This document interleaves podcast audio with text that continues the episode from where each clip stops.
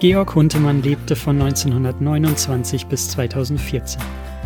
Er war bis 1987 Pastor der Bremer Martinikirche, in der heute unter anderem Olaf Latzel seinen Pastorendienst ausübt.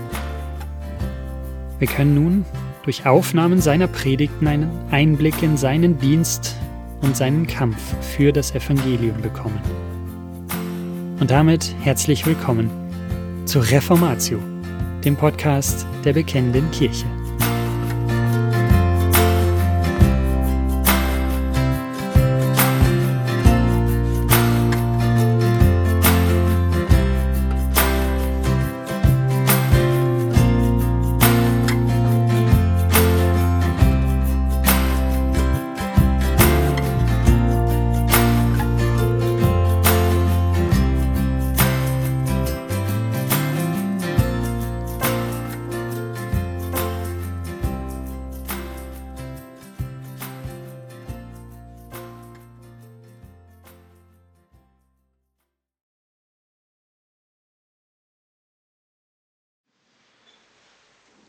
Da gingen die Pharisäer und hielten Rat, wie sie ihn in der Rede fangen könnten.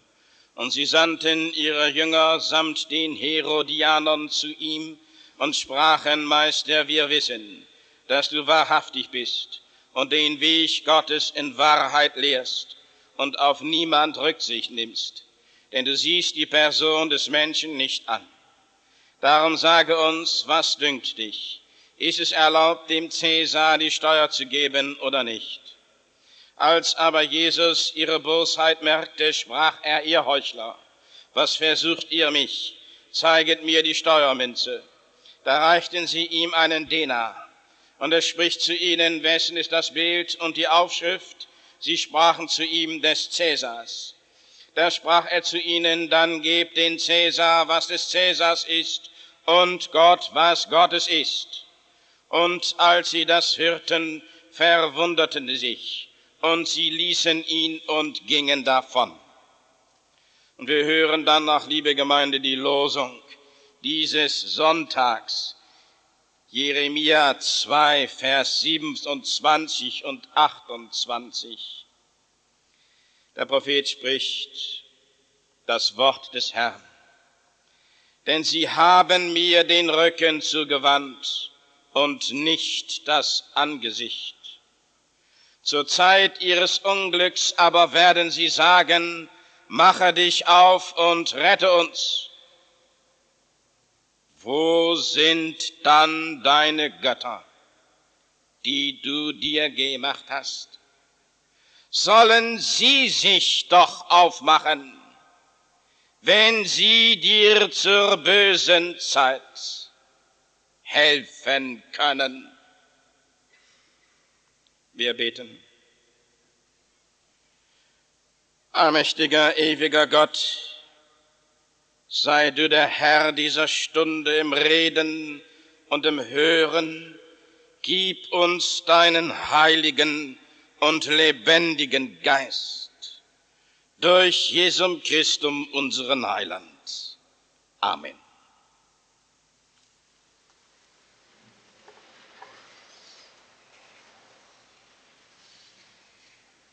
Liebe Gemeinde, in den vergangenen Monaten und Wochen, insbesondere in der letzten Woche, sind wir Zeugen eines Wahlkampfes in unserem Volke gewesen. Es ging bei den Auseinandersetzungen um Äußeres wie man so sagt, um Inneres, um Sicherheit, um Finanzen und so weiter. Und die Repräsentanten dieser Auseinandersetzungen waren Politiker, die sich jeweils für ihre Parteien, so wie sie vorgaben, zum Wohle unseres Volkes einsetzten. Es stellt sich die Frage, was die Kirche Jesu Christi unter dem Wort zu all dem zu sagen hat. Und ich meine, da ist zunächst das Wort des Propheten Jeremia, das wir eben hörten, bedeutsam. Damals sagte der Prophet Jeremia in seine Situation hinein, Sie haben mir den Rücken zugewandt und nicht das Angesicht. Ein Wort Gottes, das der Prophet damals hineinsprach in die Wirklichkeit, in die politische Wirklichkeit seines Volkes. Sie haben mir den Rücken zugewandt. Sie wollen mir nicht gegenübertreten. Sie haben mir den Rücken zugewandt, um sich den Göttern hinzuwenden. Und die Folge wird sein, dass wenn sie mir den Rücken zuwenden und sich den Göttern hinwenden, dass sie dann in den Ruin gehen, in das Gericht gehen. Und dann, so fährt der Prophet Jeremia fort, dann sollen sie sich eben zu den Göttern wenden und sie werden erfahren, dass die Götter ihnen nicht helfen können. Es geht also bei all dem um einen Hintergrund, den wir aufzudecken haben. Wir müssen hindurchsehen durch das, was gesagt wird. Wir haben die Perspektive unter dem Wort. Es geht heute in der Gestaltung der politischen Zukunft unseres Volkes darum, ob wir Gott den Rücken zu wenden, um uns den Göttern zuzuwenden, oder ob wir zu ihm zurückkehren, ob wir uns umwenden, um mit ihm und unter ihm zu leben.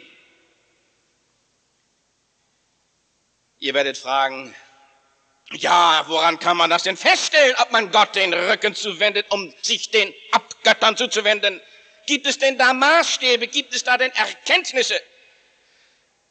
Es ist die Aufgabe der Kirche, der rechtgläubigen Kirche, soweit sie noch existiert, eben dieses den Menschen zu sagen. Nicht wir haben uns nach den Politikern zu richten, sondern die Politiker haben sich nach uns, nach den Verkündigern des Wortes, sagen wir nach dem Worte Gottes zu richten.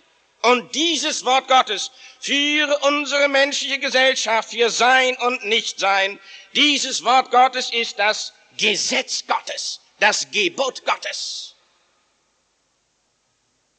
Es heißt ausdrücklich, haltet ihr euch an dem Gesetz, haltet ihr euch an dem Gebot Gottes, werdet ihr leben. Haltet ihr euch nicht an dem Gebot Gottes, werdet ihr nicht leben. Wir haben jeden Politiker daraufhin zu prüfen, wenn wir ihn wählen, ob er unter dem Worte Gottes, ob, er unter dem Gesetz Gottes steht oder nicht, ob er hingeht auf das Angesicht Gottes oder ob er dem Angesicht Gottes den Rücken zuwendet. Wählen wir Politiker, die dem Angesicht Gottes den Rücken zuwenden, wenden auch wir Gott den Rücken zu und fallen von ihm ab.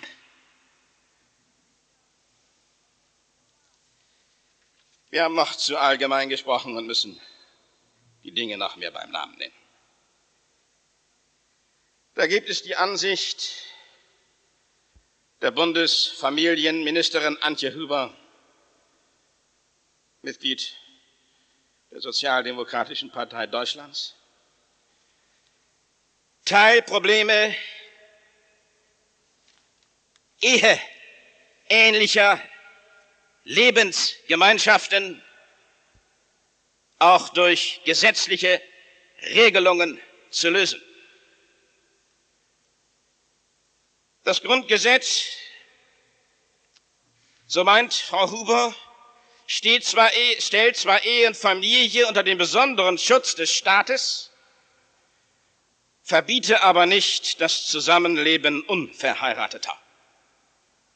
Nach Auffassung der Familienministerin haben auch gleichgeschlechtliche, gleichgeschlechtliche, also homosexueller Partner das Recht, ohne Diskriminierung zusammenzuleben.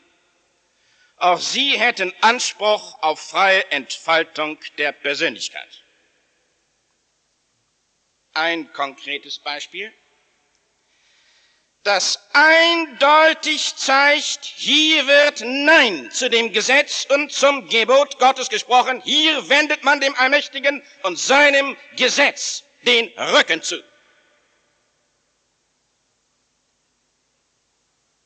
Die Junke Demokraten Bereich der Freien Demokratischen Partei, der FDP, fordern die Abschaffung aller materiellen und unmateriellen Privilegien für Ehepaare. Die Form der lebenslangen Ehe soll nur noch eine von vielen Möglichkeiten sein. Die gesellschaftliche Entwicklung habe das grundsätzliche Leitbild der Ehe überholt. Daher fordern die Jungdemokraten, dass es weder zahlenmäßige noch zeitliche noch geschlechtliche Beschränkungen geben soll. Die letzte Forderung zielt auch auf die Aufhebung aller gesetzlichen Schutzbestimmungen gegen den sexuellen Missbrauch von Kindern und Jugendlichen. Und sie ermöglichen die Adoption von Kindern durch Homosexuelle. Meine Lieben, das sind Beispiele, die deutlich machen, dass in diesem Bereich, dem Bereich der Abtreibung, der Tötung ungeborenen Menschenlebens will ich nicht eingehen, dass hier mit aller Deutlichkeit man Gott den Rücken zuwendet, seine Gebote nicht sehen will, auf seine Gebote nicht hören will. Eine solche Politik treibt diesen Staat in den Bankrott. Ich habe in der Rheinhalle zu Arnheim auf einer Begegnung holländischer und deutscher Christenmenschen 1978 Folgendes gesagt. Auch in einer demokratischen Gesellschaftsordnung kann es keinen Pluralismus der Werte geben. Die zehn Gebote gelten nicht nur für die Christen als Glaubensgemeinschaft, sondern sie sind die Voraussetzung für jede Gesellschaftspolitik, die die Würde des Menschen wahren will. Die Strafrechtsreform in der Bundesrepublik Deutschland begann damit, die Strafwürdigkeit der Gotteslästerung aus dem Strafgesetzbuch zu streichen. Ohne die Ehrfurcht vor Gott aber sind Recht und Ordnung undenkbar. Gerade eine autoritäre und vaterlose Gesellschaft, eine antiautoritäre und vaterlose Gesellschaft muss sich das sagen lassen. Gibt es keine Ehrfurcht vor der Autorität Gottes, dann werden auch Familie, Ehe, Privateigentum, vor allem das Recht auf Leben, auch des ungeborenen Lebens zerstört. Recht und Ordnung im biblischen Sinne schützen eine Gesellschaft vor dem Kollektivismus. Gegen das sogenannte kollektive Menschenrecht moderner diktatorischer Massengesellschaften steht das Gesetz Gottes, das die Würde des einzelnen Menschen als unantastbar schützt.